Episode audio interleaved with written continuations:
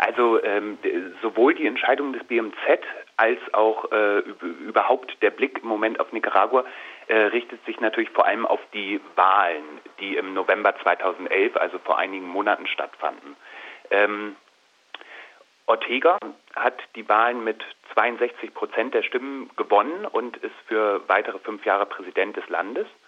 Und äh, die FSLN, also äh, die sandinistische Partei, hat 62 der 92 Parlamentssitze bekommen. Das heißt, dass äh, Ortega in Zukunft mit äh, einer absoluten Parlamentsmehrheit regieren kann und das äh, wird überall zumindest befürchtet oder vielerorts befürchtet, er könnte die Verfassung zu seinen Gunsten ändern. Denn ähm, schon äh, seine, seine Kandidatur fürs Präsidentenamt war verfassungswidrig.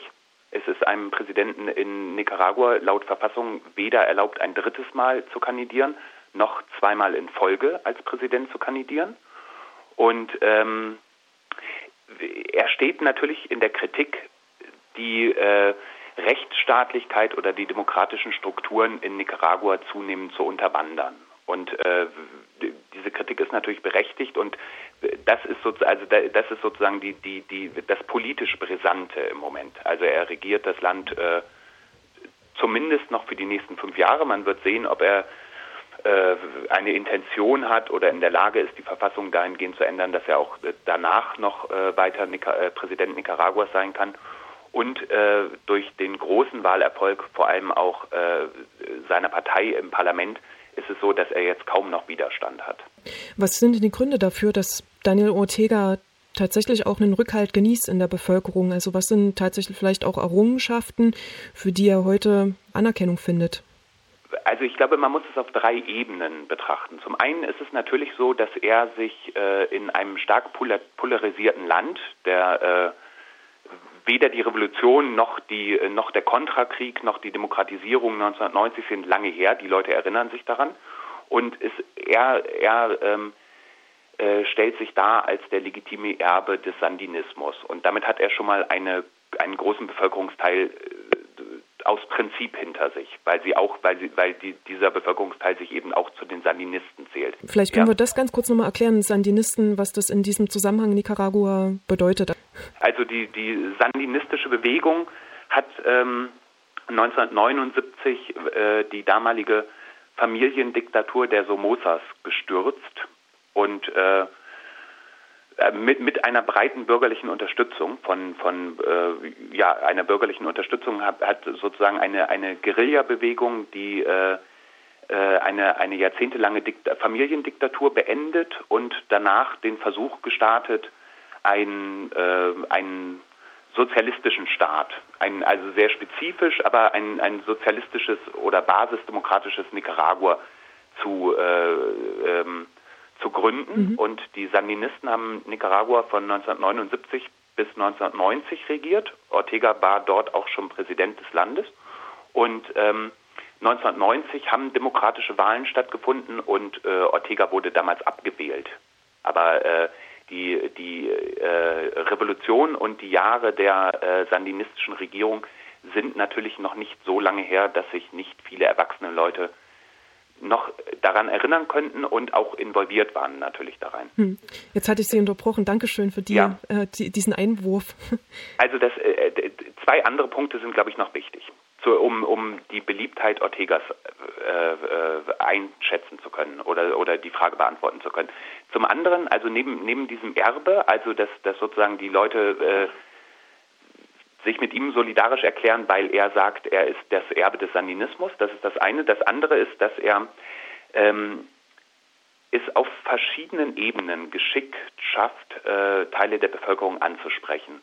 Also er hat, äh, und das widerspricht natürlich dem alten sandinistischen Erbe enorm, mittlerweile äh, sehr starke oder macht sehr starke religiöse Bezüge in seinen Reden. Also in einem Land, äh, in dem ein, der, der, der weitaus größte Bevölkerungsteil katholisch ist und auch sehr religiös ist, schafft er es ähm, äh, sozusagen jetzt auch ähm, eine, eine religiöse Rhetorik zu, zu entwickeln, die bis dahin geht, dass er, dass er schon gesagt hat, dass er sich für äh, äh, Gott auserwählt hält, um dieses Land zu führen. Und damit äh, zieht er sozusagen auch noch äh, Bevölkerung auf seine Seite. Und was in Zentralamerika oder überhaupt in Lateinamerika natürlich eine große Rolle spielt, ist Anti-Amerikanismus. Also er, er äh, in seiner Rhetorik schafft er ähm, die USA als einen der klassischen äh, ähm, oder von vielen Menschen äh, so empfundenen Feinde sozusagen der äh, äh soziale Errungenschaften in Lateinamerika äh, anzugreifen. Mhm. Realpolitisch ist das anders, aber er, er ähm, äh, stellt sich sozusagen auf die auf auf äh, also oder in der in das Lager von zum Beispiel Ortega in äh, von von ähm, Chavez in Venezuela und kann sozusagen in diesem polarisierten Lateinamerika noch noch äh, so eine anti-amerikanisch, äh, anti-amerikanistische Rhetorik für sich äh, vereinnahmen. Hm. Das sind sozusagen die rhetorischen Sachen. Und dann ist es aber tatsächlich so, dass es ihm in den letzten Jahren, dass, dass er in den letzten Jahren Sozialprogramme auf den Weg gebracht hat, denen man durchaus einen Erfolg zusprechen muss und von denen ich durchaus auch glaube, dass er sie ernst meint. Also er hat, äh, nachdem er Präsident wurde, ein äh, Armutsbekämpfungsprogramm ins Leben gerufen, das ähm, zwar nur mäßigen Erfolg hat, aber äh, wo ich ihm durchaus abnehme, dass er das auch ernst meint, also dass ihm wirklich an der Reduzierung der Armut in einem enorm armen Land liegt. In, äh, in Nicaragua leben 46 Prozent der Bevölkerung unterhalb der nationalen Armutsgrenze. Also Armutsbekämpfung ist ein wichtiges Thema. Und er hat es, ähm, er hat dort tatsächlich realpolitisch äh, Versuche gestartet, die Armut zu reduzieren. Ähm, und die beiden anderen wichtigen sozialen Themen sind äh, Bildung. Also er hat das, äh, hat äh, ist bisher durch Programme tatsächlich geschafft, dass wieder mehr Kinder Zugang zur Schulbildung haben. Und, das, der, und der dritte Punkt ist das Gesundheitssystem. Also äh, äh, Nicaragua hat auch ein sehr problematisches Gesundheitssystem und es ist ihm durch die Gründung von Ge Gesundheitszentren in ländlichen Gebieten und sowas ähm, tatsächlich gelungen, die, die Gesundheitsversorgung zu verbessern. Und auch da würde ich sagen, das meint er durchaus ernst. Daniel Ortega äh, hat der eine Bevölkerung hinter sich, beziehungsweise gibt es vielleicht genau den Gegenpol, nämlich eine Mobilisierung gegen Daniel Ortega? Also inwiefern ist die Zivilgesellschaft, äh, wie, wie artikuliert die sich öffentlich gegenüber dem weiterhin Präsidenten Daniel Ortega?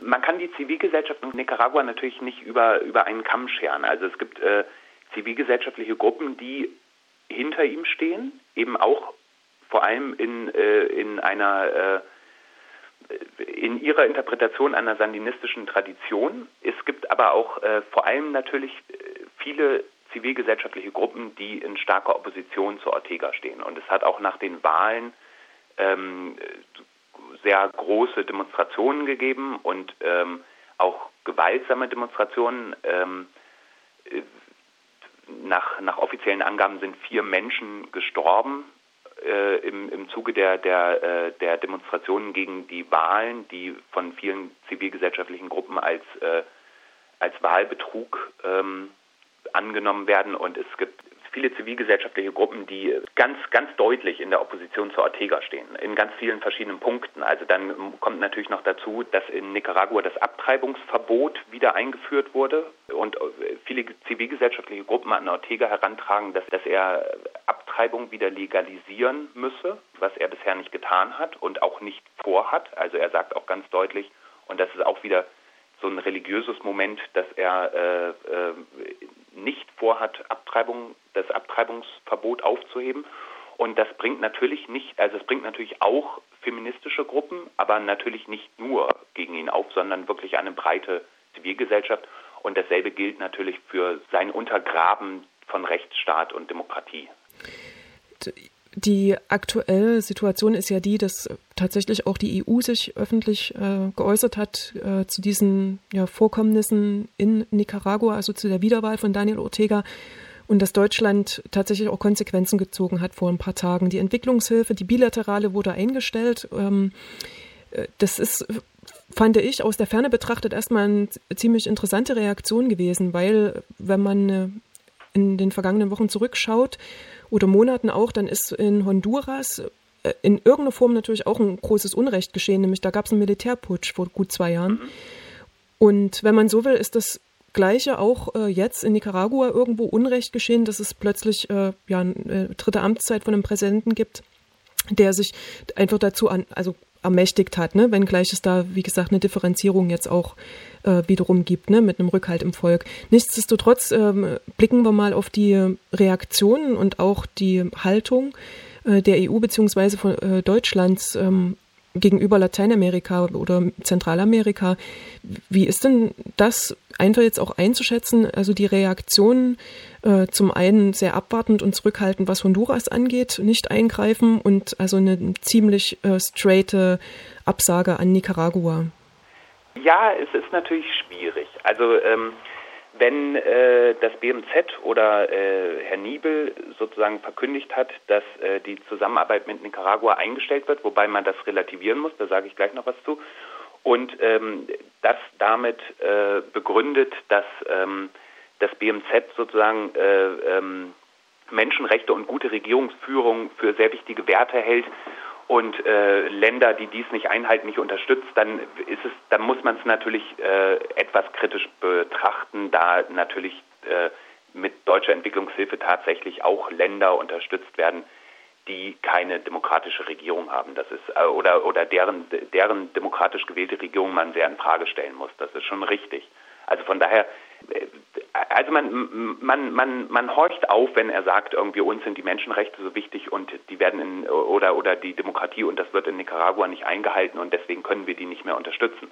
Bloß, es ist natürlich richtig, dass in Nicaragua die Demokratie und die Menschenrechte nicht wirklich eingehalten werden von Ortega.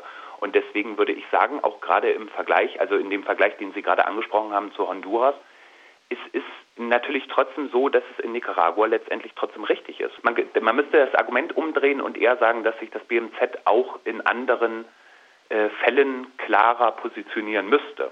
Aber man kann nicht sagen, nur weil sie woanders auch undemokratische Regierungen unterstützen, wäre es konsequent, das in Nicaragua auch zu tun. Eins der Programme des BMZ oder der deutschen Entwicklungszusammenarbeit in Nicaragua war die Stärkung demokratischer und rechtsstaatlicher Strukturen.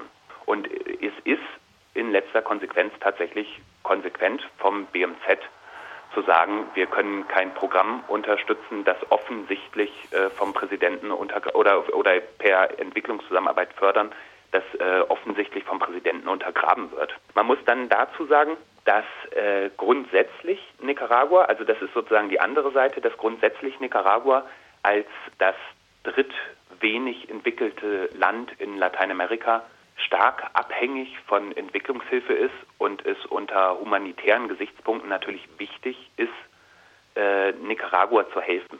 Hm. Die Frage ist, wo man das tut. Und soweit ich gehört habe, äh, also das, das Bundesministerium für wirtschaftliche Zusammenarbeit und Entwicklung hat in einer Pressemitteilung mitgeteilt, dass sie eine andere Entwicklungslinie, nämlich die Trinkwasserversorgung und Abwasserentsorgung, weiter fördern wollen. Demokratie in äh, Lateinamerika, in Mittelamerika ist tatsächlich ein ganz wichtiger Faktor, glaube ich, wenn man auch auf die Geschichte von Lateinamerika schaut, mit zahlreichen Militärdiktaturen in den 70er und 80er Jahren. Äh, vielleicht ist das auch noch eine gute Zusammenfassung, auch über den Zustand der Demokratien in Mittelamerika drüber nachzudenken, wie der aus Ihrer Sicht zu sehen ist.